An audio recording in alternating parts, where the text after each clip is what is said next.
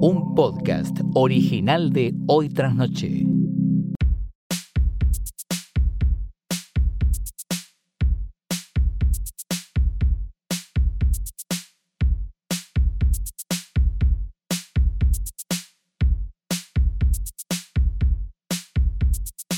Buenos días, buenas tardes, buenas noches, o lo que sea que coincida con el momento en que le diste play a esto, que no es una cosa más que el único podcast que existe en el mundo. Mi nombre es Santiago Calori y esto es Hoy Tras Noche. Ay, mira, qué, qué contundencia con la que lo decís. Y soy, lo que Es pasa que estudié oratoria, Claro, ¿viste? Y, claro. vi, mu- y vi mucho a Facundo Manes, ¿viste? Sí, Entonces, tiene sentido, tiene sentido. Mi nombre es Fiorella Sargenti. Esto es Hoy Tras Noche, un programa, un podcast. Es un podcast. Es un podcast, no es un programa, es un podcast Pod- podcast. que existe. Viste que la- desde- todavía es el día de. Viste que Sí. hubo un periodo muy largo donde Majul no sabía decir blog y decía volg. Oh. Y ahora. Ahora sabe decir podcast porque no no, no, es lo que quiero saber. Ah, ok, claro, claro. No lo sé, pero yo me acuerdo cuando él decía bl- blog. bl- O sea, Web- como yo digo, web Claro, Hellblum. Hellblum, que es como medio como que la estás terminando y no sabes bien cómo, cómo es. la realidad. tirás ahí. Sí. Bueno, Neustad tuvo el mismo problema, Sí, ¿no? sí. Que fue Neustar. Sí. Fue Ne- Neustad. Sí.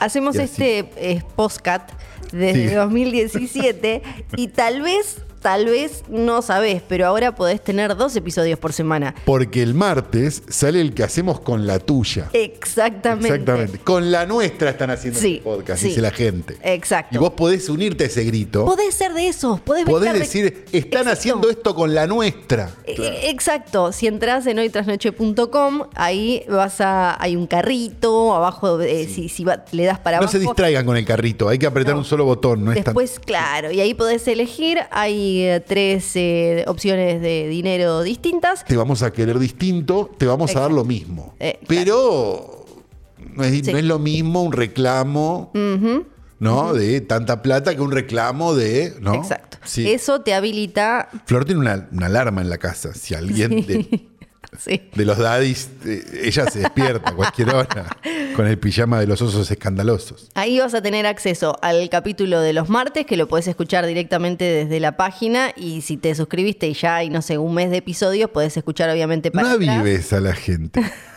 Porque capaz se pueden ir esos episodios. Hay que hacer. Ah, es verdad, es verdad. Hay que decir que Claro. hoy está, como, como Netflix o HBO, todo esto. Hoy está, mañana no sabes. Porque yo me imagino Mañana a uno que quiere hackear el sistema como, viste, ah, recaía Netflix. Sí. Y nos está cagando a dos boludos. Claro, ¿no? somos, somos Claro. dos boludos. Vamos a decir Claro, esto. Tres con el pícaro, porque Ahora, la verdad que claro. no se queríamos sin él, porque nos salvó las papas toda la semana. Una página muy hermosa que hace el, el pícaro y básicamente somos nosotros tres arreglando. Hubo, hubo que. Che, parece que. A ver.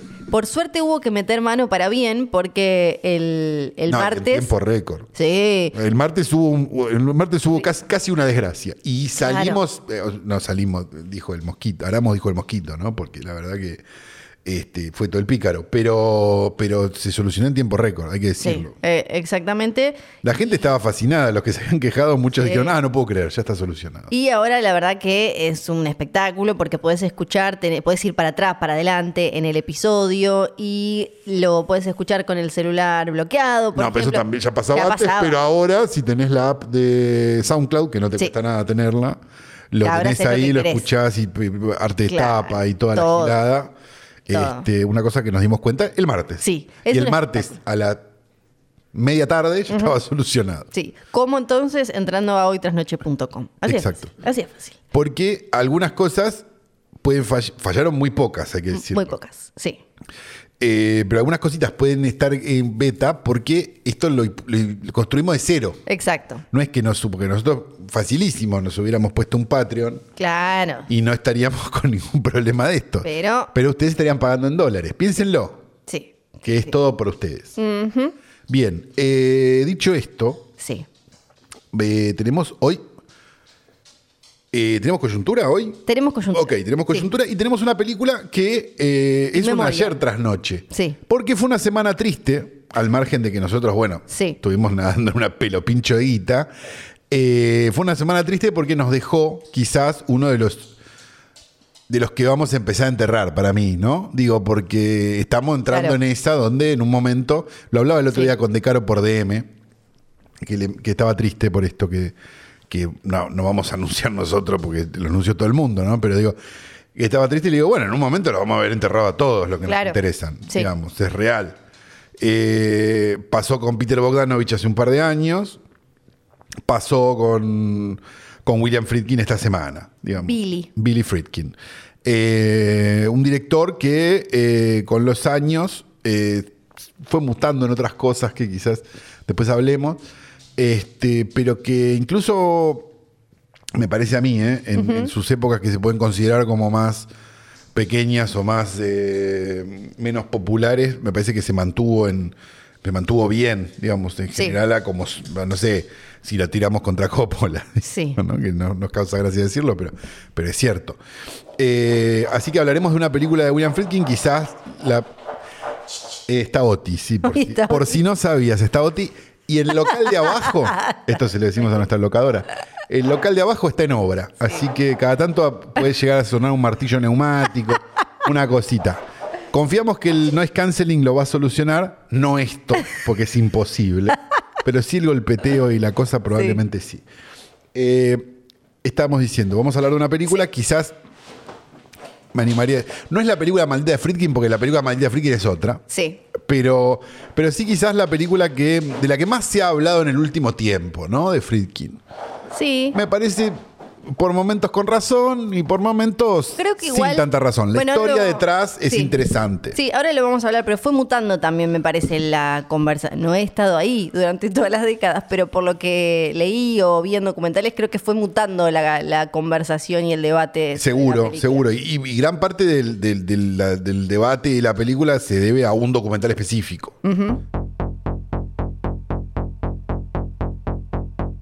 Eh, pero no estamos acá para hablar de No. eso, estamos acá para Sí. coyunturearles toda la Toda, jeta. to- toda. Toda la jeta. Primero, algo que, te, que iba, te lo iba a charlotear ahora antes de grabar, pero dije, no, esto lo podemos. eh, Pero te entretuviste comprando juguetes sexuales por Mercado Claro, claro. ¿Ubicás lo, el tema este de los NPC, los non-playable characters, que, que ahora la gente está haciendo vivos en TikTok, haciéndose. Sí, lo vi. lo como vi. Vi un video de TikTok que explicaba los videos de TikTok, sí. Bien, bueno, ahora ya hay otro nivel que es. Porque hay gente a la que le sale muy bien. Para los que no saben, es en TikTok alguien descubrió que podés hacer mucha guita porque le- te, te- te mandan regalos, que los regalos los tenés que comprar. O sea, vos comprás como un em- emoticón de una rosa, de una gilada. Y se lo regalás en el vivo a esa persona y esa persona, tiki tiki tiki, es eh, la platita. ¿Puedo hacer una aclaración previa a esto, como para que la gente lo termine de entender al toque? Nadie de los que está poniendo plata en eso no está con la pija en la mano. Eh, uno imagina. Ok, listo. Uno No, imagina. es importante para entender cómo. Sí, uno Digo, imagina. Ok, sí. Y ni- nadie de los que es mujer, Sí. Me animaría a decir. Que pone, que pone guita, no. Yo- No, por eso. Sí, sí. Está bien. Hay, hay diferentes, pero en general son mujeres que actúan como si fueran uno de estos personajes. De anime, En, un en un, poco. algunos, pero la gracia es que te muevas como uno de los personajes que no se pueden jugar en un videojuego.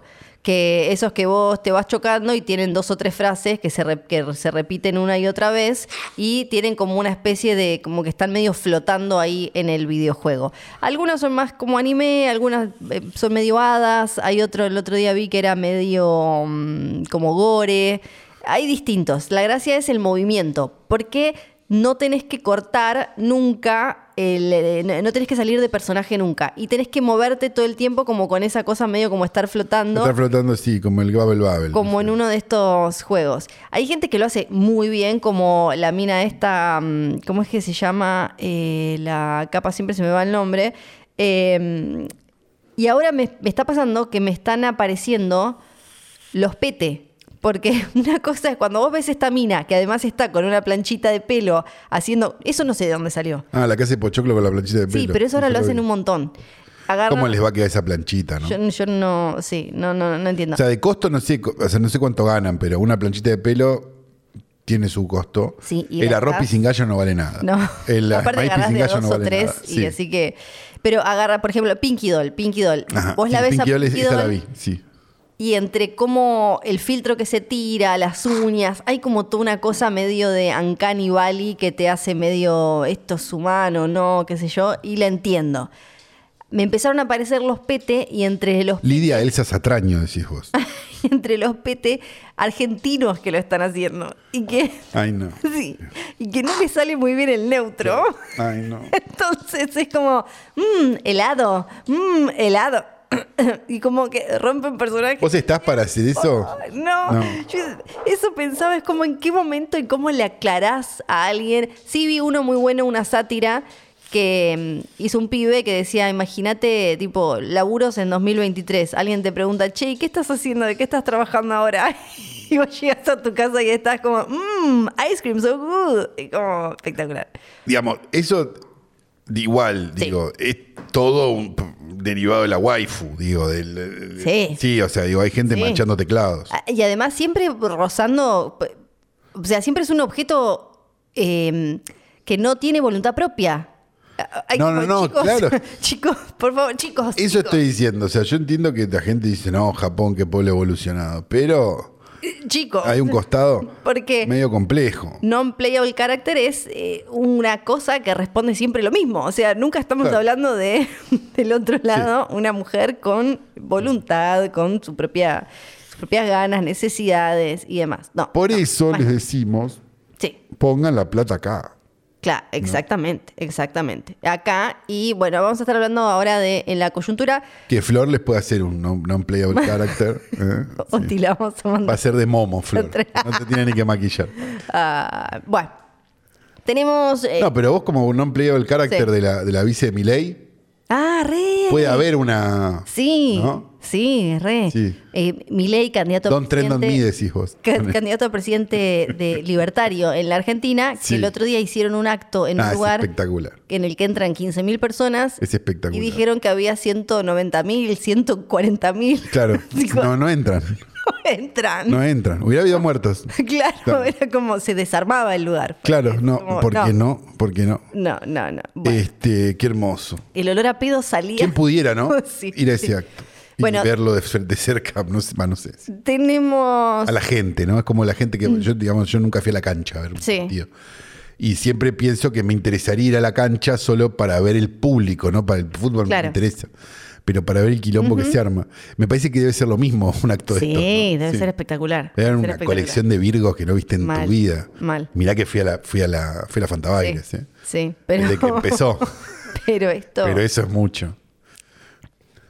Se les está muy, muy de izquierda, muy de izquierda Hollywood. Muy politizado. Muy politizado muy, Hollywood. Muy politizado Cecilia Roseto. porque ahora los trabajadores de VFX, de efectos, los que venimos hablando, de Eso. los que venimos hablando desde hace tiempo, Copia, pegan ahora con el, ahora con el ahí, ¿sabes cómo se van a rascar los huevos? hay todo. Hay toda una discusión, acá lo venimos comentando, todo lo que pasó con el, supuestamente con Victoria Alonso, las quejas de los eh, de, de empleados en off, digamos, en Reddit y en otros lugares de trabajadores de Marvel, o sea, en Disney y otros terciarizados que básicamente se encargan de hacer las películas porque son ca- prácticamente películas animadas. Claro, sí, Marvel después le pegan los actores, en realidad. Claro. Es al revés de lo que era antes. Claro, Sí. entonces son eh, básicamente lo- los, los que juntan la película. Eh, estaban trabajando en eh, unas en situaciones bastante chotas. Después salió también eh, esto ya en animación pura de Spider-Man, de, de Spider-Verse, eh, de los que trabajaron en la película para Sony y, y así. Y ellos no tienen, no están bajo ningún convenio porque no tienen sindicato. Y esto era como Claro. cuando se empezó a hablar del tema, era todo como, che, bueno, tienen todas estas quejas porque claro, en la pirámide social hollywoodense están abajo de todo. O sea, son los Claro, que pero son los que sostienen esa pirámide, de Exacto. verdad, digo, son, debería estar más arriba. Y lo que venían a Por lo menos en el medio, ¿no? Claro, y lo que venían a denunciar, un poco también como los guionistas, es, ok, a vos te parece que ese efecto es choto, pero no es que yo estuve trabajando en eso libremente y que yo lo hice choto después de un año sentado, relajado, trabajando en eso. No, porque lo que dicen es, nos cargan de laburo y no es que nos lo dan con tiempo. A veces vienen y te dicen, mañana tenés que hacer esta mega ultra No, yo estoy de explosión". acuerdo. Hay igual un fino, un- una fina línea. Cualquiera que haya trabajado con efectos especiales, y no te digo Sí. efectos especiales de hacer volar un mapache, te estoy diciendo de hacerme vieja esta locación. Sí, Llega un momento donde el efecto, si no lo parás, claro. Bueno, pero es como, ya está, no, Sí. se, no se ve. Claro, claro. Es como el sonidista, no se escucha eso. No lo escucha ni un perro eso. No, no, ni hablar, eso ni hablar. Bueno. Eh, acá el, el tema lo que dicen es, no, como la, son además películas con cambios constantes y con reshoots y demás, no, no nos dan todo el tiempo y sí están los deadlines estos dementes. Y como se trabaja también eh, con terciarizando en otras empresas, lo que pasa es que viene una y dice, ah, yo esto te lo hago en dos días por tres pesos Tengo acá todo esto coreano. y Claro. después los empleados dicen como chisto no lo No se puede hacer en tres hacer". Y ent- entonces decían que se tenían que quedar 20 horas haciendo eso y, y todas cuestiones. La cosa es que Claro, porque como son tantas haciendo, debe haber casi un sistema de licitación, ¿no? Sí, eso- ¿Cuánto vale? Sí. De venir a, a hacer como un, un window shopping. y además lo que lo que decían es que eh, están como constantemente cerrando y abriendo nuevas porque con este sistema sí ganaste esa, te, te ganaste hacer eh, no sé qué secuencia para eh, Guardianes de la Galaxia 3, pero eso te fundió porque no, no era, no podías mantenerlo, porque dijiste que lo podías hacer por- para, para engancharte con Disney le dijiste que lo podías hacer en tres días por tres pesos, no pudiste. Fuiste a Galería Jardín, compraste todas las Sí. placas de video que había. Sí. Y a Disney le chupó huevo y después Dejaste le digo, sin litio a Jujuy claro. y después venís a decirte el ecológico. Y a Disney, Sí. Disney no, no, A vos te hablo. no se casó con vos. Disney agarró y le dio la, la- la intro de no sé cuánto Eternal 28 a otra. Le Claro, chupó sí, huevo. y así.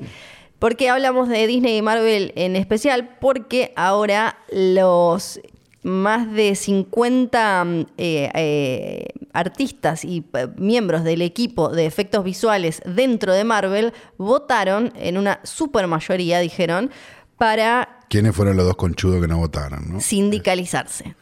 Upa. Y ahí estaba esperándolos de con tenedor, cuchillo, cuchara, plato. Claro, me imagino como todo. un AMU Marvel, ¿no? Asociación Mutual Marvel. Sí, porque no es que ellos quieren hacer un... eh, te- tampoco deliran, se ve que eh, ahí está, está bastante razonable la cuestión, no es que quieren hacer su propio sindicato de súper específico de VFX, porque ya existe uno que eh, Sí, pero lo tiene Plaini, que no. ¿viste que Agrupa- aparece un gordo de los efectos especiales. Sería hermoso esto. que, que agrupa a los eh, técnicos y, y a quienes se encargan de todo lo que no es guion, eh, dirección, actuación, que es IATSE.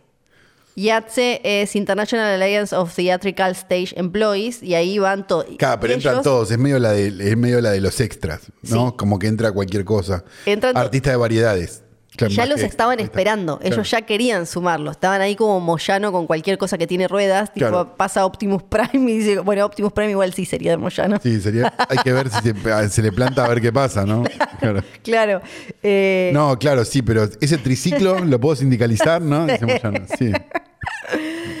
Y así que todo indica que se van a estar sumando, lo que es un- una nueva mala noticia para, para Disney y probablemente después para el resto. Acá eh, fueron los de Disney los que No votaron. para la inmensa mayoría del cine que tiene actores y un fondo que está, ya está, ¿no? Claro, eh, eh, exacto. Y por Hay ejemplo, que ver si entran los colores. O los colores entran. No, los colores entran en fotografía, ¿no? Entiendo que sí. El que hace corrección de color. Ah, es no un sé. trabajo más parecido Sí. por momentos. Porque te sé. inventa un farol. te- Claro. digo, Sí, no, no sé exactamente como la letra chica de quién es, bueno, venís pero, muy poco preparada. La verdad no le podemos vender nada a la gente los martes. pero O sea, si vas a venir así preparada. Imagínate cómo está decaldeado el tema que Seth Rogen, que es el productor de la película animada de las Tortugas Ninja de ahora, tuvo que aclarar. Tengo ganas de verla. Yo tengo mucho. Yo Ah, vos también. Ah, ¿vas? Sí. Ah, qué bien que estuviste. Sí, no, re. ¿Está subtitulada? No sé. Porque me colgué y no compré las entradas. A ver, Ah, ahí me fijo. Eh, Pero no vas hoy, no sabés si vas hoy. Se supone están todos sí. a ver Barbie. Ahí le Sí. estoy preguntando, sí, todavía están. Seth Rogen sal- eh, en las entrevistas aclaró, se ve que le preguntaron, no, yo me, me preocupé, como él es productor, dijo, nos preocupamos de que la película no se convirtiera en lo único en la vida de los animadores, que es lo que venían diciendo, por ejemplo, los de Spider-Verse, que... que, que es lo que supuestamente les pasa también todo el tiempo a la industria de los videojuegos, que también siempre, pero ellos van pateando y terminan con un montón de demora, pero tienen ahí a la gente encerrada. No, y ahora quiero que el pelo sea más picudo. Y están como, eh, ahí todos. Em, dándole, ¡ay, se estrena el 17! ¡Puta madre! No se estrenó Sound of Freedom tampoco. No, O sea, entiéndanos que nosotros estamos con otra agenda. sí, sí. En inglés sería We beat at the, at the, at the- our own drum. ¿Cómo es? Eh, We dance to the beat of our own drum. Sí. Sí, ah, porque así que no voy a ir. No, Sí, no vas a ir. ahí. Bueno, bueno. Ah, bueno, voy a ir a ver, háblame entonces. Ahí está. ¿No fuiste? No, no ¿Vos pude también ir. la clavaste a Fer Mujica? No pude ir, sí, Pero, Fer, perdón, perdón, Fer. ¿Pero la avisaste? Yo la avisé por lo menos. No, no le llegué a avisar. Sos pésima. Soy pe- sí, Sos muy pésima. No hagan eso, no Yo hagan la eso. avisé cuando me avisó ella, venía No a tal hora y yo le dije, no, te cagué y me, y me sentí muy mal. No hagan eso. Pero no le hagan eso a la gente. Sí, no, no le Saben hagan. que Fer no estaba organizando un carajo, tenía entradas, pero, igualmente. Sí. O no sé si estaba organizando. Ahora me siento mal. Bueno, Tengo ganas de invitarla a toser acá de vuelta. sí. Sí, hay que traerla sin tos. Para que vean que no tiene Que, tos. que habla. pues. Que Claro. habla de, con, con voz humana. Claro. Bueno, eh, entonces tenemos a los VFX que están eh, por eh, hacer la, sumarse a una union en Estados Unidos, en, a esta IATSE. Tenemos a eh, los semi que se, se pospusieron, obviamente, porque ¿quién va a ver los semi con los directores nada más? ¿No? Para estar ahí, no sé. No, pero embole, sí. Claro, sí que se pasaron para enero, el 15 de enero. Mm, Da a saber si quién lo va a ver también, no sé. Y Es medio cuando empiezan a correr el Martín Fierro que en un momento se olvidan del año y sí, entregan y es como, y ¿qué juntos. Esto estaba al aire, este se murió hace dos Sí, años. claro, es como Claro. ¿qué pasó. Bueno, empezaron a salir las fechas estimadas de cuándo van a volver las series. ¿Te acordás lo que fue en la última, en la última huelga? Claro, en mi season. Que fue no, de, que es ahora. de no sé qué es. guionistas. Pero sí, pero ahora que ya las series ya vienen retrasadas, No ¿Cómo hables era? así de las series tampoco. Es, un lenguaje derogatorio decirlo así. que vienen, que vienen así, que ya vienen, eh, Vienen con, con dos retraso. años, con dos años en el medio, y ahora era algo así como ponerle que, como ahora tenían, eh, estaban en preproducción o arrancando el rodaje de The Stranger Things de la última temporada, ahora calculan que va a poder volver como en 2026. O sea, Millie Bobby Brown ya va a estar con dos pibes de nietos de Bon Jovi en, en- en el, en el horno. No, sí, Millie Bobby Brown va a tener los huevos totalmente peludos a esa Sí, altura. se está por casar con el hijo de Bon Jovi, ¿sabías? Por No, no sabía. Ah, sí, con, no sé, Juan Manuel. ¿Y ¿Tienen Bon edades Jovi. parecidas? Sí, y él Ah. es muy parecido a... ¿A Bon Jovi? Sí. Qué lindo. Sí, sí, muy lindo, muy lindo. Me encanta todo lo que me contás. Sí, sí, sí, sí. Em, Porque Bon Jovi tiene 200 años. bon Jovi, sí. Debe haber sí. tenido de grande los hijos. Entonces, Y puede ser que puede que sea el más chico, ponele, o algo así. O algo así. Y Sagaftra salió a hablar sobre el tema de los acuerdos provisionales, porque ahora está todo el mundo pidiendo esos. ¿Se acuerdan que acá dijimos que hay producciones que siguen laburando porque el- son como, por ejemplo, de A24 o Claro. de, de empresas, de productoras independientes que van y le dicen, sí, yo acepto todo lo que vos me decís, eh, ¿puedo seguir? Dale, les dicen. Tengo un amigo en el Inca, sería. Claro. Sí. Y Sagaftra ahora está. eh, les preguntaron, y porque había una que. ¿Cuál era? Ah, ponele, van a hacer una otra secuela más de La Noche de los Muertos Vivos, que están todos, todos pidiendo permiso. Es como, yo, yo soy chiquito, ¿puedo ir? Sí, dale, bueno, qué sé yo. Y dijeron que estos acuerdos provisionales están diseñados para socavar las. La, la- la, mm, eh, socavar a las, las grandes producciones. Es como ves que se puede, que si estos chiquitos lo están pudiendo hacer, ¿por qué vos no? Como esa es eh, la, la lógica y para no ahogar y no matar a los más chicos. Y eh, asegurar que por lo menos de esa manera se vuelvan a sentar a charlar. Recordemos que el otro día se sentaron a hablar con los guionistas y no, no hubo ahí acuerdo, no hubo acuerdo. Sigue siendo lo más turbio de todo el tema de los números, porque en el medio también tenemos todas estas cuestiones de... em, de, de los, como decíamos, de, de la, de la bolsa y de tener que dar explicaciones a los, eh, a los em, eh, que tienen eh, acciones y demás, y no están cerrando. Lo que se entiende básicamente es, salió una nota que estaba muy buena en, ya les digo qué medio, que hablaba de esta cuestión de los números y lo que te queda un poco es que evidentemente hay muchas cosas a las que les va bastante como el orto y ellos no quieren que se sepa. Entonces juegan muy, digamos, sobre muy ahí finito con, con- con las reglas de lo legal, lo ilegal y qué sé yo, para no tener que blanquear esos números y así es como eh, ahí van por la vida básicamente ahora. Soy el único que está pensando, perdón esto, ¿no? Sí. Pero soy el único que está pensando que con todo esto de dejemos que las producciones chiquitas sí hagan y todo, en cualquier momento Alec Baldwin mata a alguien más. Bueno, yo creo que no porque, bueno, además de que ya pasó y hay pocas chances, pero me, me parece que como tienen el permiso porque supuestamente están aceptando no destratar a los sindicatos y demás, no, no deberían hacer eso porque el tema de la película de, de, de Rust fue justamente por pasar por encima a los trabajadores eh, agremiados unidos. Y está bien, ok. Entonces, Bueno, me, entonces- me parece que eso no va... No, me guardo esa ilusión. Claro, en The Hollywood Reporter salió la nota... eh, que podría haber salido en Variety Sí. o en la otra que es todos los mismos dueños. sí, pero esta está muy buena y, eh, y, habla sobre eso, sobre lo que también acá venimos comentando hace tiempo, como por qué no terminan de blanquear los números y cómo lo dibujan y después vos tenés que ir a ver la letra chica de, ah, pará, pero acá para inflar que a esta serie le fue bien estuvieron sumando un montón de, o para esta película que le fue bien en streaming estuvieron sumando los, eh, pero esto lo guardo para comentarlo mejor, tal vez en el capítulo del martes porque es más Ah, largo para está vendiendo el del martes ella, ¿eh? Y me parece muy interesante, sí, sí, Ah, sí, sí. el mar. Bueno, ahora hablando Sí. de los números y esto, lo que ya se está hablando, así que eh, vayan El imaginando. del martes no está Oti también, No está Oti. No está Oti. No está Oti, es verdad. Eh, no. Peleándose con una alfombra Sí. que trajimos para que se escuche mejor.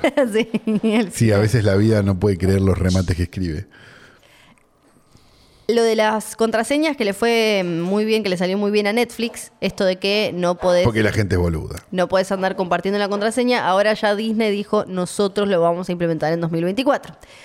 Y lo que se están dando cuenta, así como ahora Saslav dio cosas, eh, licenció cosas para que estén en Netflix, se dieron cuenta que la, la gente se está, no solo no está sumando nuevos, eh, nuevos sistemas, nuevas plataformas, sino que se está dando de De baja. dónde baja, sí, claro.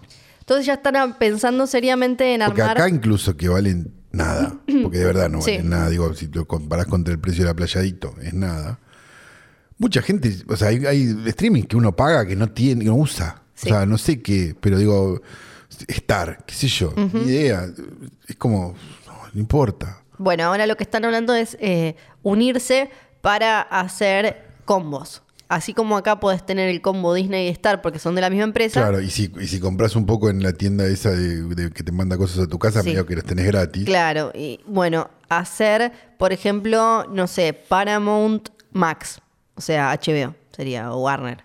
Y ahí lograrían venderle Paramount a alguien, ¿no? sí, El streaming que no tiene nadie.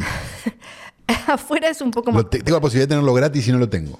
afuera es más nivel. popular que acá, afuera es más popular que acá, pero sí. Después tengo algunas noticias eh, así medio, medio, estoy medio ahogada, me acabo de dar cuenta, Ajá. Me- medio mm, Medio. eh, separa- separaditas, independientes. ¿Estás separadita? Tenemos ¿Qué la, la continuación de. No, que después la gente que piensa cosas. No, No, no hagan esos chistes. Paramount, no, no, No. Seguimos con una pequeña saga dentro de la coyuntura que es ¿qué estuvo viendo Paul Schrader esta semana? Amo, sí. Misión Imposible. ¿Qué dijo? Estuvo viendo ¿Qué Misión le pareció? Imposible el otro día. Consiguió entradas para esta. Una mierda, dijo. No. Básicamente, No, buscando tontería, una tontería muy aburrida. Una tontería muy aburrida. Y esta la podría haber hecho una inteligencia artificial. O sea, si quieren. ¿Por qué le hacen así a Tom Cruise, boludo? Lo ponen él, mal. está, él está queriendo salvar el cine. Un Lo llamado ponen- telefónico sí. por vez. Sí, lo, lo angustian, lo angustian. Ah, Y ahora Alia Remini, que le está haciendo juicio a Miscavige por amenazas y un montón de cosas, lo, lo ponen mal a Tom. Dejen de ponerlo mal. Ahora, Paul Schrader. la pregunta del millón es, ¿no? Digo, Tom haciendo todo esto, pues nosotros lo bancamos a Tom en esa. En la que es una estrella de cine, ya lo dijimos varias Sí. veces. Ahora, ¿no es medio como, como John Penn yendo a salvar gente al Katrina con un camarógrafo? eh, ¿Él salvando el cine? Sí. Sí, sí, claro, claro. Ah, ok, ok. Digo, es como una, es una misión solidaria. Porque por algo- Digamos lo que está Claro, haciendo. porque por Te algo- regalo este suéter que no compré yo. Por algo dejamos de hablar de Tom Cruise como el mejor amigo del líder de uno de los cultos barra sectas más platudos del mundo. Con una cantidad de denuncias y un montón de cosas. Y eso quedó de lado. Ahora es Tom Claro. Cruise el salvador del cine y demás, que Spielberg lo abraza. Por algo, esa foto y ese video recorrieron el mundo. Está- Spielberg diciéndole. Spielberg, sí. Alguien lo entongó. Paul Schrader dijo. ¿Qué dijo Paul? Bueno, No, no entonces importa. que. Qué tontería tan aburrida. No hay razón por la que una inteligencia artificial, dadas las indicaciones correctas, no eh, podría escribir algo así. De hecho, miren, dice, ¿no? Y Sí. y no, dijo, es evidente, es evidente que, esto lo había dicho hace un tiempito, es evidente que la inteligencia artificial se va a convertir en una fuerza en el entretenimiento cinematográfico. Ah, esto lo habíamos comentado en su momento, que dijo como que había que dejarle CSI Las Vegas y esas cosas a la inteligencia artificial. Pero yo ahí estoy de acuerdo. Sí, y Esos autoconclusivos que son todos iguales, Claro. están eh, Law and Order con todo lo que me gusta, Sí. digo, eh, más vale que lo pueda escribir una inteligencia artificial. De hecho, le das de Sí. comer las dos o tres noticias de la semana y te la escribe. claro, re, re. El otro día agarré, estuve, estuve viendo Law and Order. Eh, esto no lo podemos Él contar acá. viendo Esto mejor contémoslo el el martes, porque martes es donde somos verdaderamente nosotros. Ah, no como sí, acá que somos ahí unos sí, personajes. Es verdad. Y bueno, Paul Schrader entonces no le- sí le había gustado Barbie, sí le había gustado Oppenheimer y de Sound of Freedom se había quedado impresionado con toda la movida, medio como, mmm, esta gente que está haciendo. Brett- ¿Hay meme mejor que el de Oppenheimer con Jaime Ross? no lo vi a ese. Te lo mandé. Ah, te ignoré entonces. Como siempre. Oh. Bret Easton Ellis, Me- el- bueno, otro señor que otro dice señor cosas. muy, muy, muy, muy sereno, sí. que dice cosas. Ahora se le dio por hablar de la, mm, las, eh, las reseñas online. De, y dijo que se, eh, se, comió, se comió cada garrón, dice que ya no le da bola. Lo Ya que le da pasa es que él debe estar dolido de, Las de- últimas- por The Canyons. Claro, claro. Todavía. que Lo, lo han dañado, lo han dañado. Dice que Rotten Tomatoes y esas cosas tuvieron un impacto negativo en la Y sí. crítica cinematográfica. Pero ¿por qué lo está diciendo ahora? no? Y aparte me Pero gusta lo que- venimos diciendo hace 10 años. Me, me gusta que además arranque diciendo, ¿sabes sabe lo- los sapos que me comí por esto? ¿Y por- Claro. por qué le está...? Esto decía Certified Fresh y Dijo que lee muchas menos reseñas que antes, a menos que haya visto la película y después, solo después reviso a los principales críticos de Rotten Tomatoes y leo lo que, lo que me interesa. Hace tiempo que leer reseñas de películas eh, que acababan de estrenarse, que todavía no había visto, eso podía influir en mi interés y demás para ver eh, qué película elegir o qué película digamos que, ignorar. para, digamos que The Canyons lo acabo de buscar, Sí. eh, tiene un 21% en Rotten Tomatoes. ¿Y, de, y de la gente No sé, ahí me fijo. es el de al ladito. Sí, no, pero 15. Ay, le gustó menos todavía a la gente que a. Bueno. Es difícil. Sí. Dice que en la última década. Pero eso incluye a las dos de la coyuntura, ¿viste? Que cinéfilo que. Claro, claro. En la última década, de, la verdad, eh, tremendo todo. eh, Se, se comió cada garrón La que. última década incluye a Canyons, que debe ser 2015-2016. Sí, sí. Por eso. Sí, así que, que ya los críticos no lo guían como solían hacerlo. No. Eh, desde acá le decimos a Bret Easton Ellis que compramos su última novela, por lo menos yo, y, y no pasé la página 100 porque Sí. es lo mismo de siempre, hermano, dale. Sí, y se queja, pero dice, por ejemplo, ahí aparece al 99% de los principales críticos les gustó eh, Estás ahí, Dios, soy yo, Margaret, película que comentamos acá con Tripodero y con Fer Mujica. Ah, no tengo ni idea, porque no, no pude pasar de la cuarta. Y eh, entonces yo dije, bueno, la voy a comprar, porque las compra él, la película. Claro. No las alquila, las, las- dice que las Él es de buena familia, él puede. 15 minutos duré. 15, pagué 6 dólares y duré 15 minutos. Lo mismo me pasó con Creed 3. No le gustó Creed 3. 20 minutos vi. 20 minutos. Evil Dead Rise, 30 minutos. Bueno, tampoco tiene, no tiene paciencia este hombre igual. No le gusta nada, Nada. debe estar ansioso. Eh, por otro lado, le decimos que existe el BitTorrent, ¿no? sí, ¿por qué? Y mm, ahora, supuestamente él estaba laburando en una serie de Shards. Que, Claro, de Shards es la novela. Claro, que era una adaptación para eh, HBO que anda a saber cuándo puede llegar a estrenarse ahora. No, Bueno. no, no lo sabemos. Después de rapidito, Ridley Scott dijo muy amablemente, él ahora estrena dentro de poco mm, Napoleón, y dijo que la verdad debería haber hecho yo Blade Runner 2049. No, eh, me fui a hacer eh, alguien Covenant. ese. Sí, era como, y el otro Villeneuve diciendo como, oiga, pero debería haberlo hecho yo. Yo debería haber hecho Blade Runner 2, pero bueno, me fui a hacer eh, Alien Covenant y salió así, salió como, salió como salió. Qué sapo nos comimos con Villeneuve, ¿eh? Bueno, vos, vos, vos tenés como- Yo le tengo más cariño. Eh, le tengo más cariño. Y dijo, yo sabía, sabía que debería... eh, em, eh, me di cuenta, dijo, me di cuenta que debería haber hecho esta película. En su momento, eh, Villeneuve había dicho que él sabía que se estaba metiendo en una muy complicada. Claro. O sea, bueno, al final los dos estaban como, bueno, chicos, se hubieran dado cuenta antes de toda esta cuestión. Y creo que, ah, después eh, otra mm, rapidita que tiene que ver con la inteligencia artificial. Esto me olvidé de, de comentarlo después de lo de Schrader. Por si le, faltaba indignar un poco más a los actores y a los guionistas que están ahora parando, primero Netflix salió a buscar gente para laburar en una nueva tipo task force solo para inteligencia artificial, en un nuevo sector y qué sé yo. Sí. Ahora Disney armó su, propia, su propio grupo de trabajo completo de inteligencia artificial. Son 11, tra- 11 puestos dentro de mm, lo que son estudios, parks e imagineering, eh, dijo Reuters. Sí. Y van a, es un grupo que se va a dedicar exclusivamente a hacer cosas con inteligencia artificial y ver cómo la pueden aplicar a toda la empresa. O sea, no solo a la producción de, de películas. Y mm, eh, van a estar, sí, haciendo para la tele, para los parques, para el cine. Eh, ¿Qué más dijo? Bueno, van a estar dando un- una muy buena plata. Eh, y eh, no creo que estén. Fran Drescher no está contenta con esto. No, no va a estar contenta. Y no, Pero ¿cómo va a estar contenta? Sí. Ella no, puede estar contenta, Ella- ella está sufriendo por los demás. Sí, sí, sí, sí. Eso es todo. No, la verdad que me dejas anonadado con todo lo Sí. que contaste, porque Yo sabía. la gente no, no sé si está tan al tanto de todo esto que aprendí, que aprendieron Claro, directamente. tremendo. Imagínense todo lo que se aprende los martes, ¿no? Ahora entramos en el In Memoriam.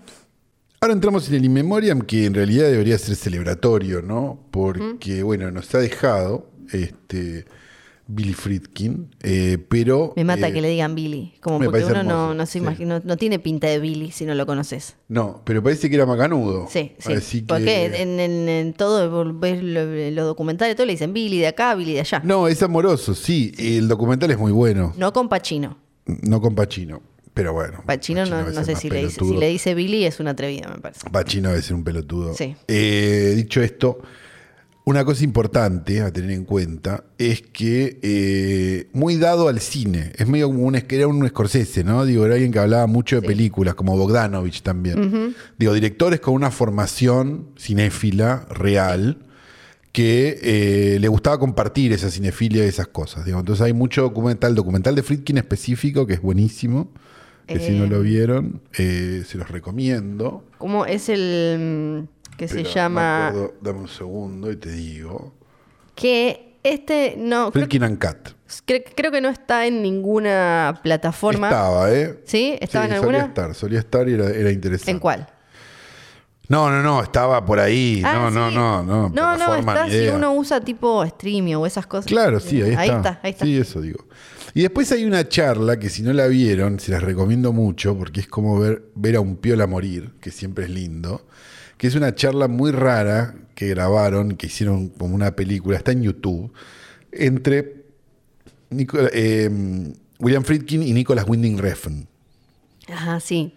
Donde Refn eh, quiere hacer unos chistes que no son muy chistes, donde él dice que a él le parece que sus propias películas son obras maestras. Y Friedkin le dice, entonces ¿qué hacemos con el, con el, con el ciudadano? y medio que lo deja, lo deja ahí medio sangrando en el piso y es muy bello. Si tienen ganas, dura una hora y media, pero una charla sobre cine y cosas que vale mucho la pena. Se viralizó en el último, este, en la última semana mucho la parte esa donde, donde se la manda a guardar a, a, a Winding Refn, pero eh, es toda muy, muy válida. Friedkin, al igual que otros directores de su época, había empezado en la televisión. Esto es importante decirlo. Hay grandes directores del, del llamado New Hollywood, o como lo quieras llamar, que eh, empezaron haciendo eh, primero televisión y después, eh, o sea, televisión, digamos, no sé, eh, no, no Alfred Hitchcock presenta, pero sí la hora de Alfred Hitchcock, que era una derivación de, de eso, digamos, y varios eh, películas para televisión también, que eso era una cosa que pasaba mucho en el momento, no sé, Duel de Spielberg era una película Sí. para televisión, bueno. Eh, y documentales. Ese acercamiento al documental hace que sea posible una de sus primeras películas, que es Contacto en Francia. Digamos, el, el acercamiento de Friedkin al documental hace posible que determinadas cosas que se filmaron en Contacto en Francia hubieran sido posibles con el presupuesto que Contacto en Francia tenía en ese momento. Esto es, la mayoría de los planos son robados. Digo, Los planos de la calle son robados, los planos de. Las que dicen hasta las persecuciones de autos son robadas, lo cual me parece delirante, Sí. pero puede ser. Digo, Bueno, y en el, una serie de co- en el documental aparece que él eh, no dejó que, o sea, él se hizo cargo de la cámara porque no quería poner en riesgo al tipo que estaba casado y tenía un bebé o una cosa así. pero eso es venir del documental, Claro, es saber sí, manejar una cámara. Claro, sí, sí. Digamos, y también el acercamiento ese más crudo que tiene contacto. Usamos Contacto en Francia casi como una primera película, a pesar de que hay películas anteriores como Boys in the Band y qué sé yo. Pero porque, porque nos parece que hay como un. Ese acercamiento, digamos, ese cine más crudo, esa cámara en mano, o ese tipo de cosas que, sí, obvio, vienen de, de- de- de Italia y de Francia, digamos, porque eran directores, como dijimos antes, muy cinéfilos que, que- que les interesaba todo el cine y no solo el cine que hacían eh, hace que ese acercamiento documental y por otro lado el de la televisión que te hacía filmar con menos recursos que el cine Sí. fuera lógico a la hora de estos estas primeras películas casi de New Hollywood como puede ser Contacto en Francia que es 71 72 si no me equivoco. Entonces eso por un lado sí venía de la tele. No como algo malo sino como algo bueno en ese momento. Porque muchos de los directores en ese momento que estaban trabajando para Hollywood y demás y dejando de trabajar para Hollywood venían como de la estructura de estudios y de una serie de cosas y llamémoslos caprichos por decirlo de alguna manera que eran como, como extraños este, en comparación con estos que, se, que estaban sobreadaptados. Digo gran parte del New Hollywood o vino de la tele o vino del documental o vino de trabajar con Corman. Todo eso no es casual. Digamos, había un acostumbramiento a, y lo hacemos como podemos, que no estaba en, en el cómodo sistema de estudios que se venía sosteniendo hasta finales de los 60. Ujú, Que era, lo mandamos a hacer. Claro, ¿qué hay que hacer? Lo un cerramos, dinosaurio, lo revivimos. claro, exacto, y no, claro, capaz no hace falta. Sí. Friedkin entra como por un tubo en ese New Hollywood que ya estaba, obviamente, eh, ¿cómo se llama? Funcionando, digo, porque ya había pasado Easy Rider, porque ya había pasado las películas de mm, Ay, me- me- me- se me fue el nombre. Me sale Hal Harley, pero no Hal Harley por, por cuestiones de década. Eh, ay, el de Bob ante. ¿Qué- qué- qué me- me- me- Eh, Lo estoy siguiendo. Bob Carol ante Analysis. eh, ¿Cómo se llama? Ah. Eh, por Dios. Mazursky. Digo, como ese tipo de directores ya estaban trabajando y haciendo Sí. ese tipo de películas. Five Easy Pieces, no sé. Eh, y él entra como por un tubo con contacto en Francia porque es como. Esto es posible. Eh, siguen los éxitos con el, con el exorcista que viene ahí al toque. Digo. Y después, obviamente. O- el, em, con Contacto en Francia gana como mejor director. Ahí ya. Creo que sí. Sí, ya gana. O sea, ya estaba como en al toque en liga a nivel reconocimiento, toda la bola. Viene el exorcista, probablemente el punto más alto de su carrera. Digo, podemos después tener dif- diferencias de gustos, pero digo, Sí, como pero- película y como, como, como, el, como y el impacto. objeto en la historia del cine. El, impacto no solo. Yo creo que es, es tan grosso que excede hasta el impacto en la historia del cine. Es en la cultura pop. O sea, ya Exacto. es cuando. Por más que no hayas visto la película, por más. Son esas cosas. Para mí, cuando tiene impacto en la cultura pop es cuando. No te gustan las películas, no te gusta el cine, no las viste, no nada, pero de alguna pero manera. sabés que eso es el exorcista. Exacto, te, los cambios que generó esa película en, en la cultura te llegaron. Y con El Exorcista pasa eso. Exacto. Y envalentonado por el exorcista, llega quizás cuatro años después, su página más difícil. una página más. Mi película favorita de Friedkin, pero Sí. bueno, cada uno tiene la suya, que es Sorcerer, ¿no? Una Es la- de El Salario del Miedo. Que es la que ya entra cuando estás leyendo, mm, eh, ¿cómo se llama? Eh, Easy Rider, Raging Bulls, Sí. todo en español, no me acuerdo cómo se llama el libro. Eh, Moteros tranquilos, toros salvajes. Sí, pusieron. eso. Ya cuando entras en la parte de acá es cuando enloquecieron todos de poder y se fue todo al carajo, ahí aparece. aparece Claro, pero, no, pero vos lo pensás y no es tan así. no, no, pero entra en ese. Porque de hecho no es la, ca- la causa de la... A ver, igual, esto, si querés, lo, lo podemos discutir más largo en otro momento, pero digo, si uno piensa como nos gusta pensar, porque creemos que las cosas pasan por un hecho puntual y no por una Sí. estructura gigante que se está viniendo abajo, ¿viste? Que es como, si no me hubiera comido ese pati no me hubiera muerto, no. Es, la, es, le- es el ibuprofeno que le dieron a Forte en la Trinidad y pensaron que se murió Sí. por eso, ¿no? No. No, no, no. Digamos. Sí. Bueno, se piensa en eso como, eh, ¿cómo se llama? Gate of Heaven de, de, Sí, de Michael que- Cimino, sí. que se la considera como la película que, no, digamos, sí, nos sirve, porque la fechamos 80-81, listo, terminó el New Hollywood. ¿Sí? Pero el mismo año de la película de Cimino estuvo Raging Bull. Sí, sí, sí. Entonces, ¿qué?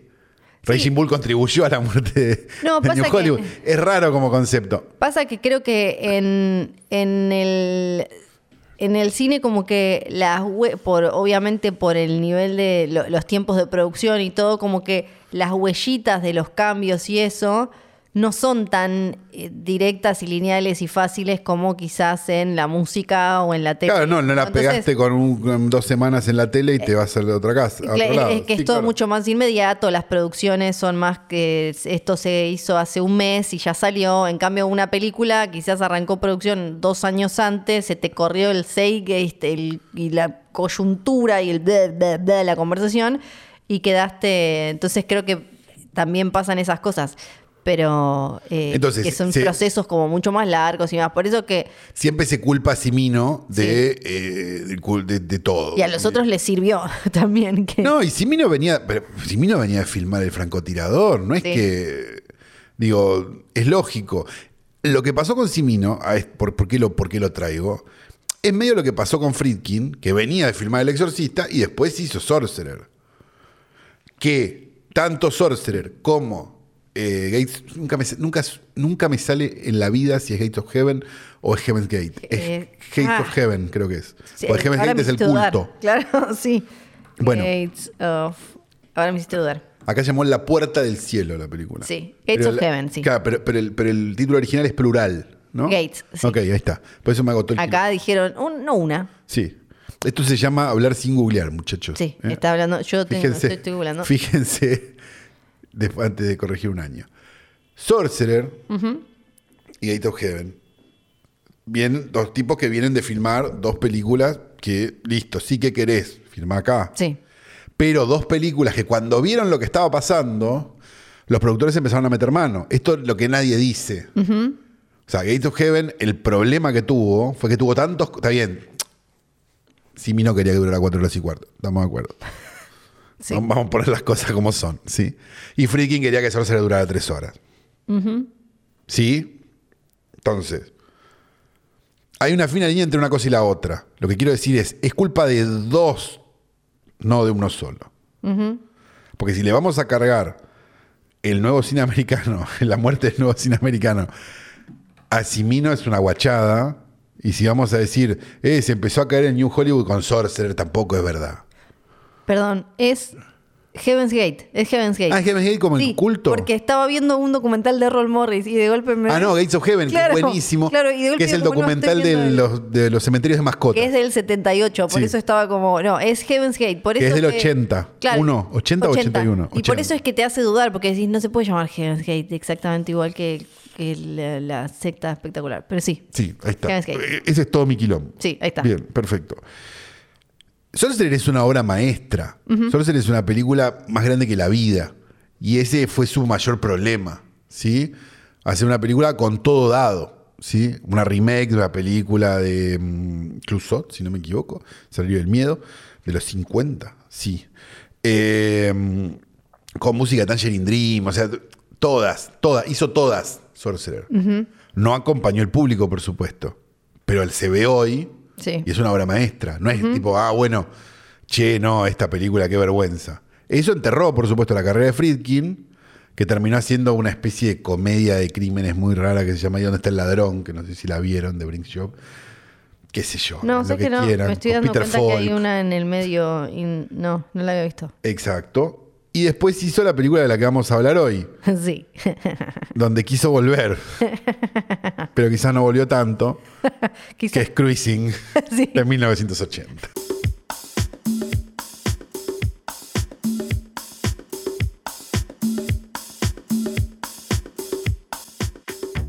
No pongamos de qué, de qué hablamos en el, en el no. capítulo, porque me parece divertida la sorpresa. Porque, te- porque Porque teníamos, todos van a pensar que vamos a hablar de Sorcerer. sí, teníamos para elegir. Estuvimos debatiendo un rato, como. No, hablamos, hablamos por privado. Sí, Esto sí. para que sepan que nosotros por Ah, trabajo hablamos. hay. Por trabajo hablamos, Sí, después es verdad, no eso ni ver, pero por trabajo sí. Y habíamos dicho, le dije, hacemos, porque íbamos a hacer otra cosa, íbamos a hacer Háblame. Háblame, sí. Que es de, de dos youtubers australianos, pero parece que está muy buena. De dos youtubers Me australianos. gusta decir que es de, pero sí. eh, y pasó, sucedió la desgracia. La quedó Billy, sí. Y dijimos, pará, hagamos algo de Friedkin, que siempre estamos con ganas de hacer una- un capítulo de una película Bien. vieja. ta, ta, ta. Eh, porque nos permite hablar de todo esto también, Claro. que venimos hablando hace 20 minutos. Eh, y nos pusimos a debatir cuál. Entonces le digo, vamos con. Le digo, lo que yo propuse fue, no vamos con ningún, ningún premio. No. Entonces la- el debate era Sorcerer, Cruising, Vivir y Morir en Los Ángeles. Sí. Y yo ya me jugué fuerte, ¿no? Claro, para mí era esa o alguna de las últimas. Yo me tiré fuerte con The Hunting, ¿no? Sí. The Hunted, perdón, que a mí me gusta mucho. A mí la que mm, en su momento me acuerdo que me reimpactó y no cuando la vi no sabía que era Friedkin era Bug. Ah, es, no bueno, pero Bug es el periodo, el último periodo de Freaking, si Sí. querés lo liquidamos ahora, que es, Sí. se puso a adaptar obras de teatro, porque le resultaba barato hacer algo con pocos actores y pocas locaciones, Sí. y terminó siendo, de alguna manera, un David Mamet que sabe filmar, ¿no? Sí, bueno, Killer Show también. eh, Killer Show, lo mismo, bien, claro. Sí, tiene como eh, eh, esa época y además también agarraba hasta, Bueno, Shade, ¿no? sí, en, en este caso a Ashley Judd, actores que estaban como en una situación quizás rara en esa época. No, no digo que estaban en la lona ni que estaban en una, como en una situación de popularidad rara y le salió muy bien, me Sí. parece, le salió muy bien. Bueno, el punto es que después de Sorcerer eh, hace esta comedia, acción. ¿Y qué, esa como, qué, qué pasó con él? No, ahí quedó ahí en el gozo. Y logra en 1980, esto es lo importante, año de Gates of Heaven, Sí, Heaven's Gate, sí. el año de. mm, Toro Salvaje. Toro Salvaje. hacer Cruising. Una película muy a tono con cierto cine de la época, ¿no? Sí. Digo, no en vano, digamos, le dan- esta película la hace el director, eh, me parece como interesante el concepto de esta película, la hace el director de Contacto en Francia, después de que otros directores, no estoy hablando mal de Sidney Lumet, por el amor de Dios, me corto las manos de hablar mal de Sidney Lumet, hicieran Sérpico, por ejemplo. Sí, ¿No? Digo, como diciendo, para, hold my beer, ¿no? sí. Esta la inventé yo. Y hace una nueva película de policías metiéndose en un mundo, en un submundo, eh, que en este caso quizás no fue la mejor elección de submundo. Ahora nos vamos a meter Sí. a hablar de eso. En épocas donde, las épocas, esto es importante, una película que ha sido muy juzgada con el lente de hoy, y una película que ha sido muy juzgada con el lente de ayer también, sin tener el diario impreso, Sí. lo de ayer, que esto también es importante decirlo. Sí. Eh, con lo cual, digamos, en el lente de hoy sería impensado que alguien dirija una película sobre su mundo gay, llamémoslo así, eh, también que es más De- complejo en la claro, película. como de una parte del. una parte específica del submundo gay, el, el submundo leather, Claro. sadomasoquista Y submundo de porque la en ciudad esa de Nueva época York. era un submundo. Era Exacto. tipo una parte escondida de la ciudad. eh, que la dirige un heterosexual. ¿no? Sí, sí, Digo, sí, no. ok. Y que la actúe un heterosexual. y- Todo. bueno, ok. Digo, otra época. Sí, Sí. es, es, es Otra época. otra, otra época. Que él al principio eh, no, no le había interesado, no, como que no la veía, porque está basada en un, en dos cosas, en realidad, la película. Estamos hablando de dos, perdón, hago una Sí. aclaración para setear, porque si no, si no seteamos vamos Sí. a tener un problema. Seteamos dos años, el año anterior a Cruising, La Jaula de las Locas tuvo Sí. tres nominaciones al Oscar. Digo, Sí, porque si no, no lo. Digamos, y es bastante más grave, digo, La Jaula de las sí. La Jaula de Locas es una comedia, estamos de acuerdo, nadie debería tomársela en serio, pa, y tiene un mensaje bastante positivo en el fondo la película, pero no deja de ser Hugo Arana haciendo Huguito Araña. Sí, alimentando un estereotipo. Michel Cerró y Hugo Toñazzi, digamos, están haciendo Huguito Araña. Entonces, qué sé yo, esta película se hace un, un año después de esas nominaciones al Oscar. Entonces, tengamos en cuenta eso. Sí, Y, y también creo que es importante entender de dónde sale la inspiración para la historia. Después este, está buenísimo para mí toda la conversación, a ver, de eh, la- como el análisis de cómo se muestra una historia, de también del recorte de que lo hacemos hoy. Bueno, a ver, pero si el asesino es de tal minoría, no estás terminando, no estás demonizando a todas y, y todas esas cuestiones. Pero la, la historia, para quienes no la vieron, igual vayan a verla porque probablemente spoilemos algo, pero es sobre Pacino que hace de un policía que lo mandan a investigar, lo mandan A a, infiltrarse. a infiltrarse a el, el submundo como medio osado, orgías, Leather, el Leather, el mundo Leather Sí. eh, gay En- neoyorquino de principios de los 80. Exacto. Y mm, porque hay un asesino serial que está eh, matando, gente específicamente de ese, de ese, Sí. de ese,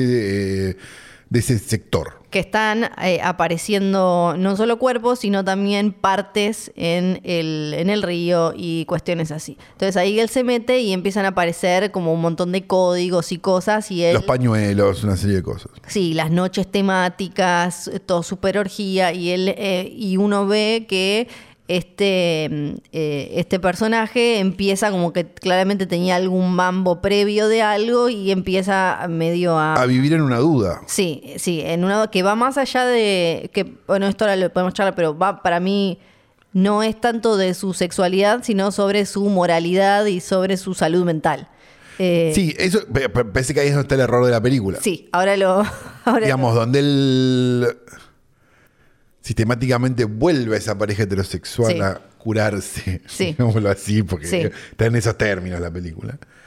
Eh, me parece que es donde falla, porque digo, si, si efectivamente Pacino tuviera dudas reales, sería, un pelicu- sería una película que no sería tratada como está tratada hoy. Me parece a mí. Al margen de que como thriller es un thriller muy, muy Coso y que si querés ver algo realmente ofensivo del mismo año, deberías ver Maniac de William Lasting, donde está Joe Spinell, Sí. el policía del principio de la película, el de bigote. Viva la cinefilia. Claro, claro. Bueno, y la, Creo que hasta las mismas locaciones, te diría.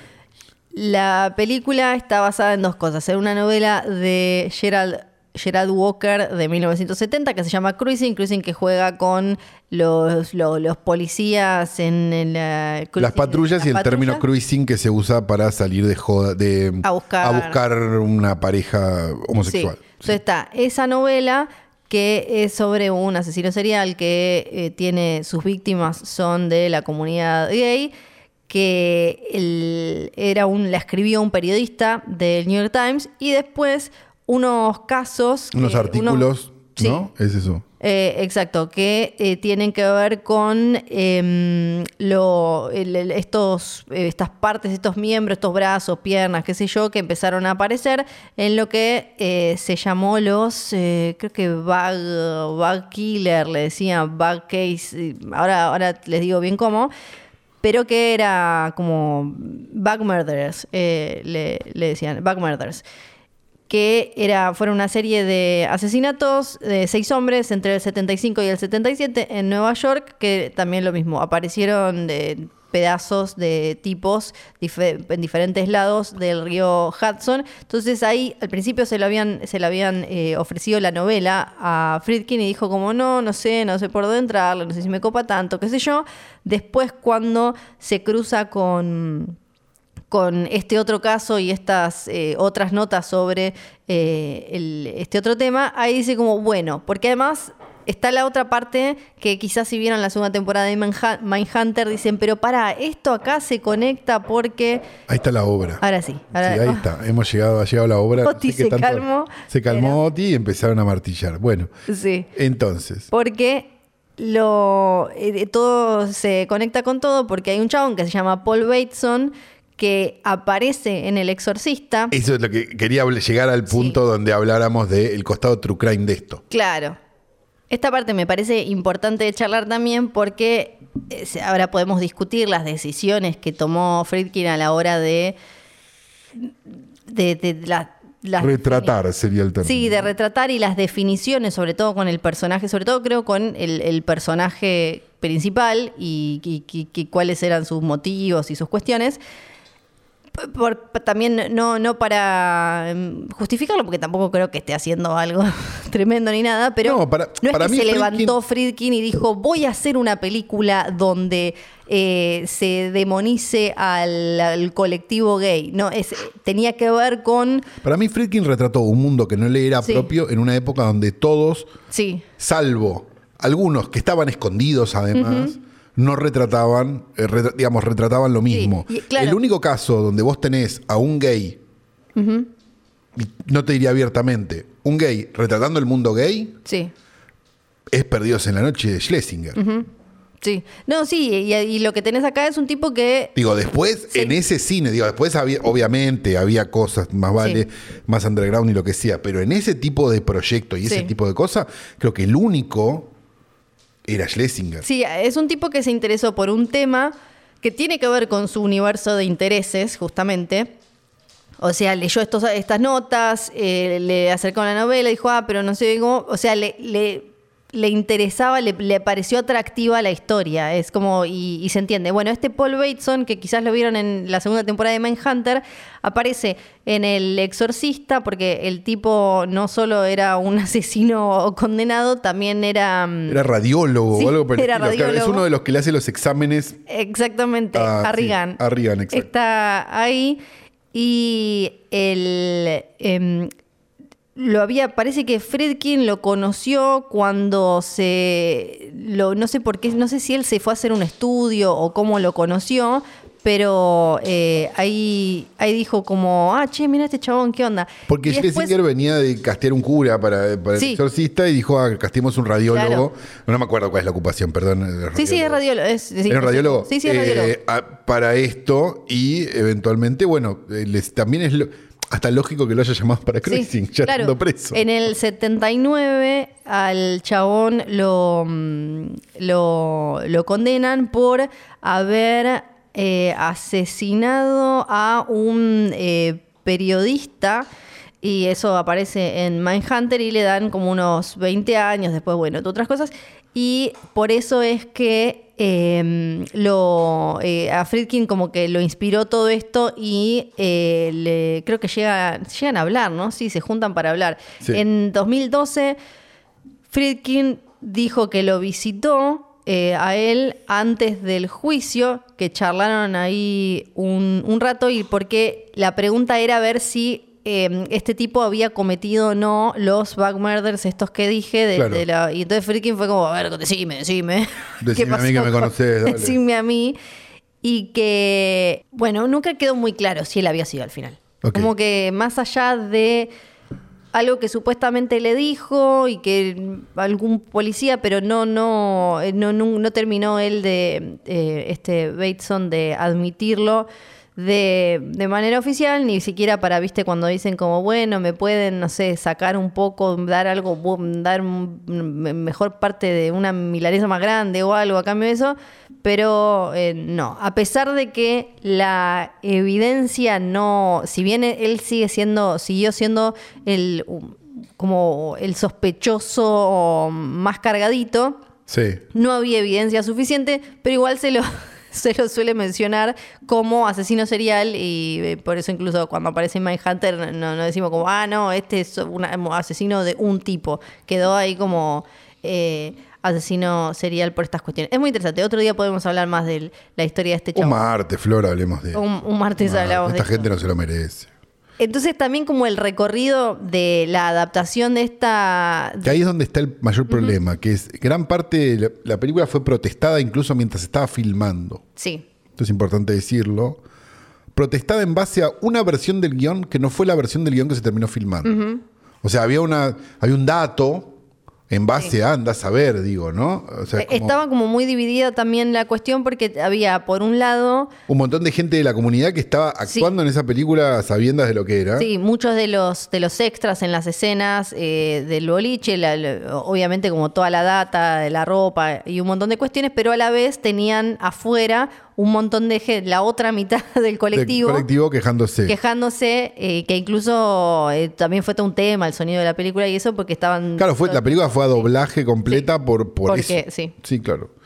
Eh, quizás podríamos, para que se entienda por qué existió esta película, quizás podríamos hacer una pequeña, un pequeño ejercicio y pensar cuáles fueron las películas que más taquilleras de 1980. A ver, Como para que se entienda, ¿sí? Sí. La primera fue obviamente El Imperio Contraataca, listo, ya está, Sí. otra cosa, ¿no? La segunda, que esto es lo maravilloso, es 9 to 5. Dolly. Exacto, Dolly Parton, cómo matar a su jefe, creo que se llamó, ¿no? si no me equivoco. No sé acá. La tercera es Locos de Remate, ¿sí?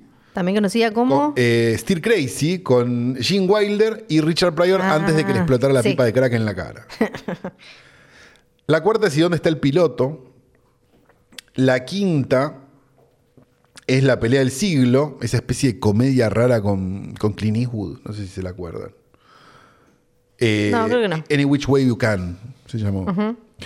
Eh, la, quinta, la sexta, perdón, fue eh, Una pícara recluta con Goldie Sí. Hawn. Sí.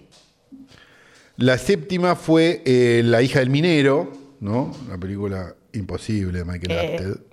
Esa es Sissy Spacek, ¿no? Sí, sí, correcto. Un poco. Estábamos entrando en el territorio de gente como uno, ¿no? Sí. Estábamos llegando ahí, estaba ahí al llegar. La octava es Dos pícaros sinvergüenzas 2. Bien. Bien. La quinta dije la octava. La novena, La Laguna Azul. Y la décima, la película de los Blues Brothers. Bien. O sea, en New Hollywood estaba muriendo claramente, pero estaba muriendo desde acá. Sí. Porque vos acá tenés, sí, tenés la de Apted, qué sé yo. eh, pero lo que más tenés son eh, comedias Sí. o películas de entretenimiento. O sea, cuando se marca Tiburón como el comienzo del, del, del blockbuster o Star Wars o bueno, más o menos, más menos. Digo, lo que no se entiende es cómo, digo, si nosotros nos ceñimos a cómo nos enseñan la historia, esto es lo que quiero decir. Si nosotros nos ceñimos a se- a cómo nos enseñan la historia, la película de Simino hizo mierda todo. Sí. ¿Cómo explicamos que Star Wars fue cuatro años antes, tres años antes? ¿No será que esto estaba pasando? Sí, sí, sí. Digo, no, porque está bueno hacer el ejercicio, porque si no la gente piensa del 81. ¿Cómo explicar que, que, que Star Wars es del 77? ¿Cómo explicar Sí. que Tiburón es del 75? Digo, Sí, además creo que lo que tiene que ver es que el, el humor, eh, no estoy hablando de la comedia, sino... porque es mucho, eh, perdón, es mucho más fácil, mucho más difícil entender la historia del arte o del cine específicamente, porque las cosas están pasando en paralelo, no es Sí. la historia. La historia es, hubo un golpe, listo, a partir de esta fecha este no es más presidente y este ejerce el poder, listo, este se entiende la historia, Sí. más fácil. No, pero... Ahora, queriendo, no, pues esto es lo importante, digo, queriendo fechar la historia del cine como se fecha la historia, tenés un problema grave. no, es más como... el- Es más o menos desde acá hasta más o menos desde acá. Sí, es como el tema de que lo- lo- los truenos, los rayos, te llega primero el sonido, pues el coso. O sea, las cosas no llegan todas, eh, lo que decíamos antes, no llegan todas al mismo tiempo, tenés que ir viéndolo así como una serie de, de- de olas. Y pasa, claro, y Como pasa, con to- y pasa con todo. Porque vos decís, no, realismo italiano y dicen ladrón de bicicletas, listo, ladrón de bicicletas, de Victorio de Sica. Sí, pero estaba obsesiones antes, digo, Sí. había otras cosas. Digo, t- Yo creo que acá lo, lo más importante es que eh, uno puede entender que lo que estaba cambiando era el humor, y digo, no, no me refiero a comedia, sino al, al espíritu, a la onda, a la, la vibra en la que estaba Estados Unidos. En los 80 es claramente otra, y de golpe películas como esta aparecen, no, aparecen y creo que ya empezaban a quedar, se empezaba a notar que empezaban a quedar medio mm, como fuera de, de tono, como Mira. ya no estamos en esa, ¿no? Como tipo, ahora estamos en esta. completemos este ejercicio que debería haber sido para un capítulo de martes, Sí. porque la verdad que es un lujo Es que lujo. estamos dando. Películas más taquilleras de 1979. A ver. Un año antes. Kramer versus Kramer. Ok, Amityville Horror, banco. sí, Sí. Aquí vive el horror. claro. Rocky 2, Apocalipsis Now, Sí. Star Trek, Alien, eh, 10 de la Mujer Perfecta, de mm. Eh. Eh, coso, ¿Cómo se llamaba esta? La puta madre, se me fue el nombre. Eh, la Steve Martin, The Jerk. ¿Cómo se llamaba? ¿El idiota era? Eh, sí, no di- eh, pará, Creo que es el idiota. ya te digo. Moonraker y la película Los Muppets. Entonces, Qué hermosa es la película. Ya en el 78, en el 79, ¿sí? Pasaba eso. Ya tenés la película más vista. No te digo que Kramer vs. Kramer sea una película de nuevo cine americano. Pero es más que. que, que, Sí, que el Imperio contraataca. Ujú, O con sí. cualquiera de esas listas, salvo la de Apted. Entonces, digo, y en, y en el 78, la décima película es Halloween, la novena es El francotirador de Simino. ¿Sí? Sí. Este. La primera es Gris, Superman. Bueno, sí, obvio. Digo. Pero había. estaba- ya estaba pasando. Sí, pe- pero, eh, por ejemplo, ¿qué pasó? em, no sé, para mí esto dice algo. ¿Qué pasó en 1980 en Estados Unidos? Ganó Reagan. O sea, ya era como, Claro. como para dar eh, otro tono, como ahora estamos, eh, por eso insisto, como ahora estamos en esta otra, ¿no? Y de golpe...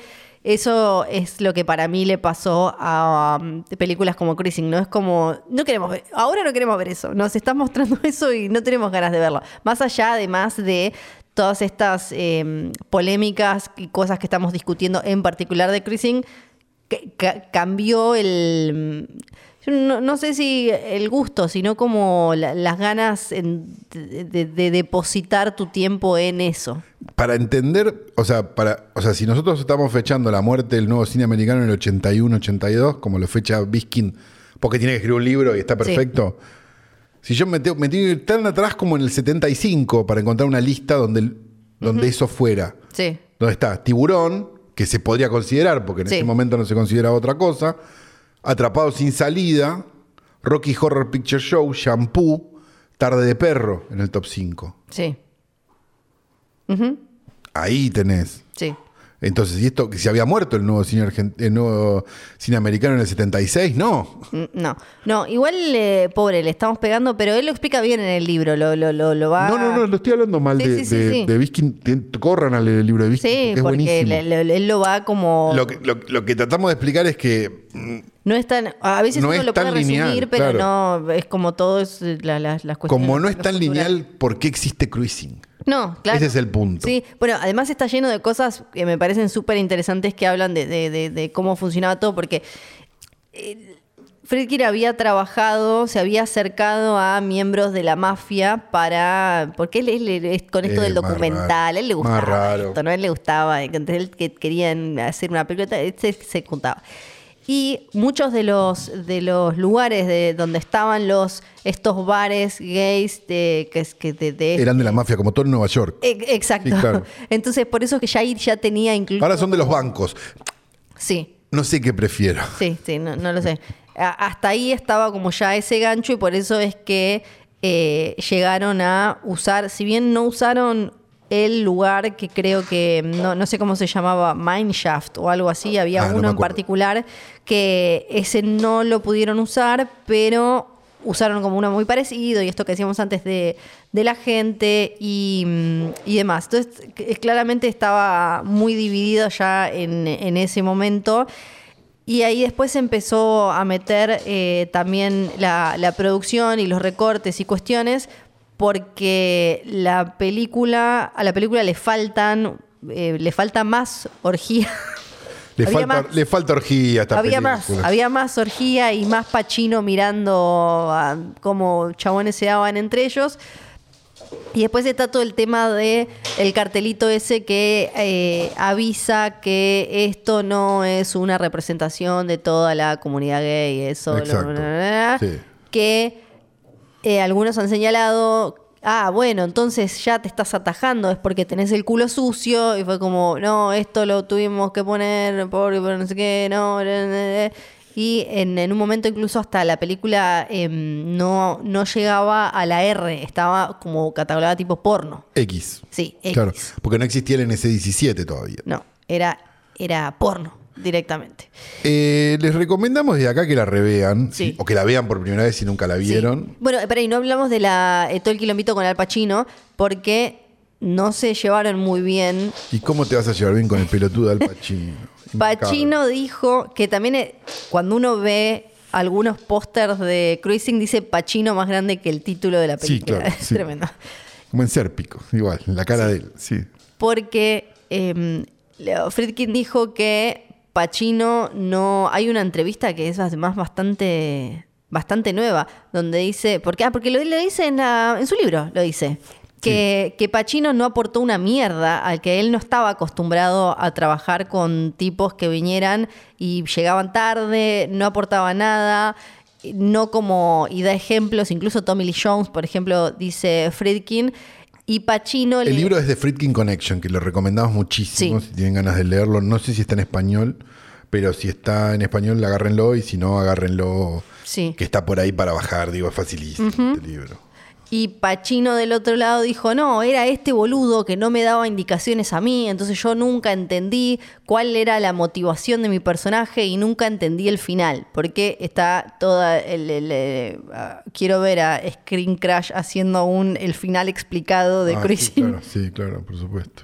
porque mm, es, eh, podría haber sido de muchas formas distintas, como dice Friedkin, como un, un plano más, un plano menos, te cambia la idea de la bajada que quiere hacer la película del final. Pacino dijo que no lo entendió. Karen Allen no sé qué dijo, pero supongo que, no sé si lo habrá entendido Karen Allen. No sabemos. No, no, ella no, no entiende mucho a lo largo de toda la película. No, lo, lo- está- lo me- lo mejor. llena de además- duda. Sí, lo mejor es que lo único que hacen como para.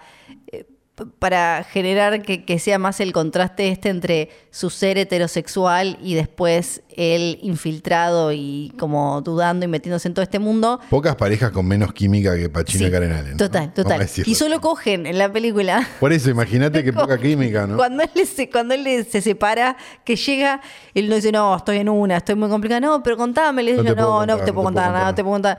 Bueno, eh, me- me- mejor nos separamos un- rato. Le dice, y sí, sí, me parece. Sí, mejor. Y como que queda ahí.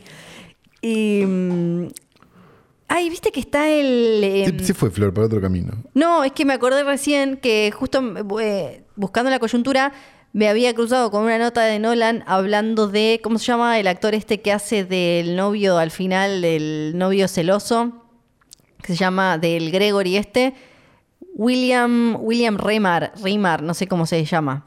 No me acuerdo de qué hablas. El- la- al final de Cruising, el pelirrojito muerto, el... el- el- el ah, sí, sí, sí, sí, sí. Ese. Bueno, el chabón ese actúa en, en Oppenheimer. Sí, en The Warriors. Sí, sí, claro. Y eh, bueno, y en Sex and the City y todo. Pero justo eh, me crucé con un. Porque el chabón, eh, ¿cómo se dice?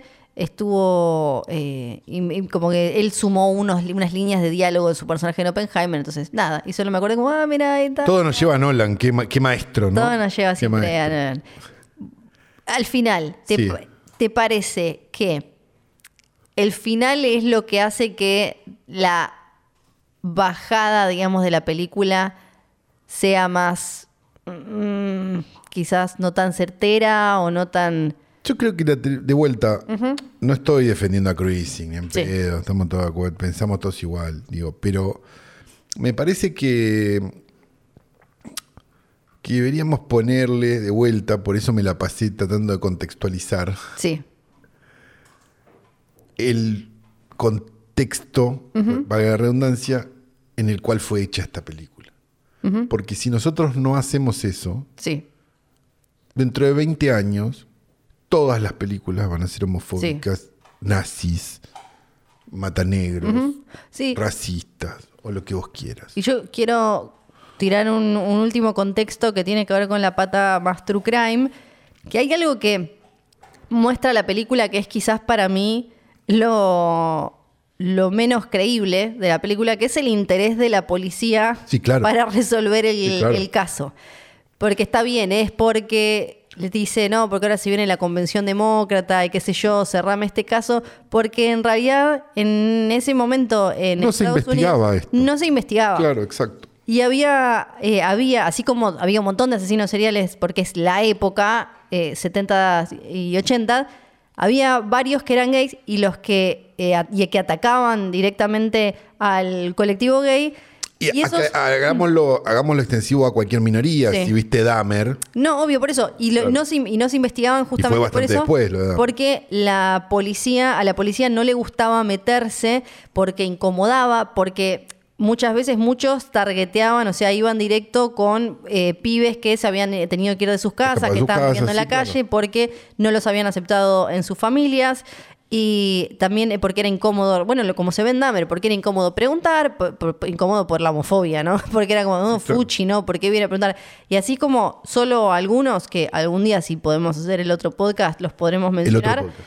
Randy Kraft, Robert Verdela, Dean Corll, Wayne Williams, Randy Steven Kraft, Dennis Nielsen, Dahmer, John Wayne Gacy, todos His name is Robert Paulson. Sí, todos le entraban al, al colectivo gay y todos en su historial tienen cuestiones eh, así, momentos en los que no es investigado o No, no, claro. se inicia una búsqueda porque, Porque se o son del colectivo gay o son del colectivo afroamericano o las Exacto, dos cosas. O las dos cosas, exacto. Entonces, la parte que me pareció menos creíble de la película ayer hoy Sí, siempre un montón de policías blancos preocupados por esto. es como, Sí, no. mira, toda la- No. le dedican hasta un, un cana y lo meten ahí y todo. Raro, para esa es la raro. parte como, no te la creo ahí, no te la creo.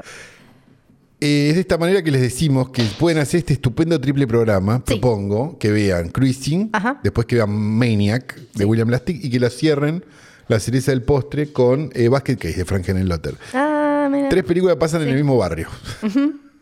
Sí. Y no, no sé qué más decir, así que le voy a pedir por favor a la orquesta que se levante. Acuérdense que se pueden suscribir entrando en hoytrasnoche.com y pueden ahí, van a escuchar Darnos cosas, pues claro, nos pueden dar plata. Y además pueden- ya tienen dos capítulos ahí. ¿eh? Exacto, pueden escuchar cómo hablamos de mm, mm, mm, mm, Sí. cómo hablamos de la última de Nicolas Cage.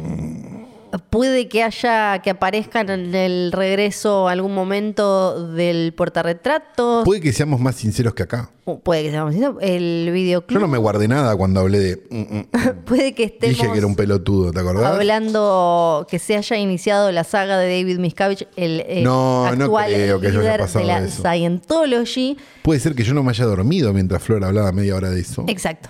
Hoytrasnoche.com. Eh, así que por favor les pido que empiecen a tocar la música de Holocausto Caníbal. No, todavía no empezó. Está con la, está con Yo la los quiero inspirar, yo lo hago así, entonces ellos arrancan. Está con la guitarrita. Qué lindo que les sale. Eh, tengo que decir Johnny Nico Nico y John. Tengo que decir Bebe Sanso. Que Bebe nos ha emocionado, Claudio. Se, se unió al otro. Es un pelotudo. ¿Por qué haces Sí, eso, Claudio? ¿por qué? ¿Por qué te anotaste? Ahora te voy a tener Sí. que dar de baja, Claudio. No te quiero cobrar a vos. No. Eh, Bebe Sanso. Eh, la persona más buena del mundo. Nunca, como dijiste vos, nunca no siendo lo más. Sí, exacto. Eh, mm, tenemos que decir que este tenemos página de internet, ya lo dijo, Flor. Tenemos página Claro que de sí. Ya lo dijo. Hoytrasnoche.com. Sí. Porque además, suscribiéndose, no solo acceden a ese contenido, sino que también hacen, permiten que exista. que Posibilitan, como decían los diarios de la vicepresidenta, de la, de la primera dama. Posibilitó. posibilitan este y otros proyectos a futuro. Claro, entonces ustedes capaz este no les copa tanto, pero aparece otro que les copa. Exacto. Y es por eso, ¿saben? No tengo nada más que decir que, que mi nombre es Santiago Calori. Mi nombre es Fiorella Sargenti y ella es otra.